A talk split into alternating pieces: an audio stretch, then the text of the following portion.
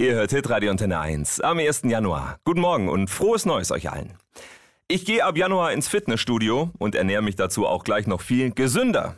Ja, kennen wir alle, diese guten Vorsätze fürs neue Jahr. Und meistens, ich kenne es ehrlich gesagt auch, setzen wir die Dinge, die wir uns vornehmen, dann letztlich gar nicht um.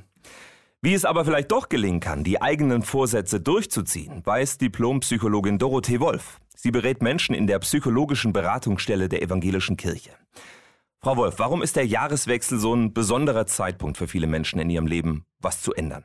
Da ist vielleicht auch wichtig, dass Weihnachten davor ist. Es kommt alles ein bisschen zum Stillstand und vielleicht durch diese Feiertage kehrt ja auch für viele Menschen etwas Ruhe ein. Mhm. Und automatisch passiert es ja, dass wir im Jahreswechsel das Jahr überdenken und merken, das wollen wir vielleicht nicht mehr, ich will mehr Sport machen mhm. und merke dann, ja, ich will was ändern in meinem Leben. Und dann entstehen diese Vorsätze. Mhm.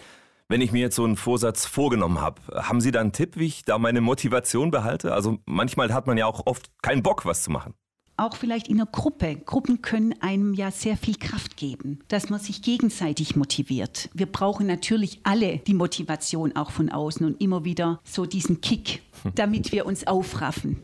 Denn wir sind ähm, von Natur aus bequem. Und so eine Veränderung, die kommt ja auch nicht von heute auf morgen, oder? Wenn ich was verändern möchte in meinem Alltag, dann braucht es üben, üben, üben. Und vielleicht auch jemand, der mir da ein bisschen Kraft gibt, Mut macht und sagt, komm, jetzt mach das doch. Oder wenn ich es nicht schaffe und merke, ich brauche da vielleicht auch eine fachliche Unterstützung, sich auch fachliche Unterstützung mhm. zu holen.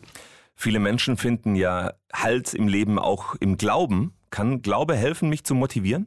Auf jeden Fall. Glaube ist eine ganz große Kraft. Mhm. Es gibt ja dieses Bild, ich kann nicht tiefer fallen als in Gottes Hand. Und Menschen, die einen tiefen Glauben haben, sind resilienter, ja, sind widerstandsfähiger. Dazu gibt es auch Untersuchungen, dass diese Menschen sich getragen fühlen. Und das kann auch was sehr Beruhigendes sein. Und Beruhigung fehlt uns ja oft auch sagt Diplompsychologin Dorothee Wolf von der psychologischen Beratungsstelle der Evangelischen Kirche. Vielen Dank. Ja, da kann ja eigentlich nichts mehr schiefgehen mit den guten Vorsätzen fürs neue Jahr.